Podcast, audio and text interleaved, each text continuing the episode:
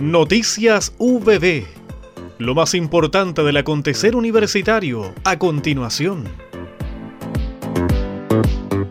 La jefa de la Unidad de Formación Integral, doctora Roxana Palmontín Alvarado, comentó que se realizó una jornada de bienvenida e inducción a los 60 estudiantes nacionales y extranjeros en movilidad virtual, ocasión en que se entregó información sobre docencia de manera que los estudiantes puedan insertarse efectivamente en las asignaturas postuladas que tributan a las distintas competencias genéricas UPP. La doctora Rosana Balbontín precisó que las actividades se realizan en el marco del proyecto liderado por la directora de docencia, doctora Susana González, junto con la Dirección General de Relaciones Institucionales a través de la Unidad de Movilidad Estudiantil.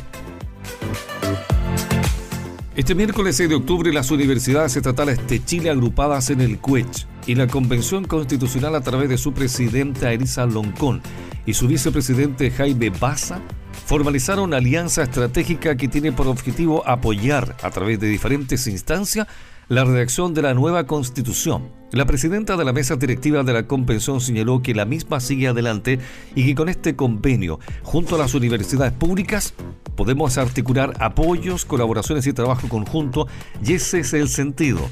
Hemos estado hablando en diferentes oportunidades que la convención fortalece el trabajo público y con este convenio vamos a fortalecer precisamente eso. La firma del convenio se llevó a cabo en las dependencias del ex Congreso Nacional y contó con la presencia de la presidenta y vicepresidente de la convención,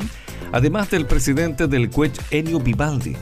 El además rector de la Universidad de Chile recalcó que la Convención Constitucional es una instancia auténticamente representativa del pueblo de Chile y para nosotros es un privilegio ponernos a las órdenes de esta convención para aquello que ellos estimen conveniente o puedan necesitar de mano de las universidades públicas.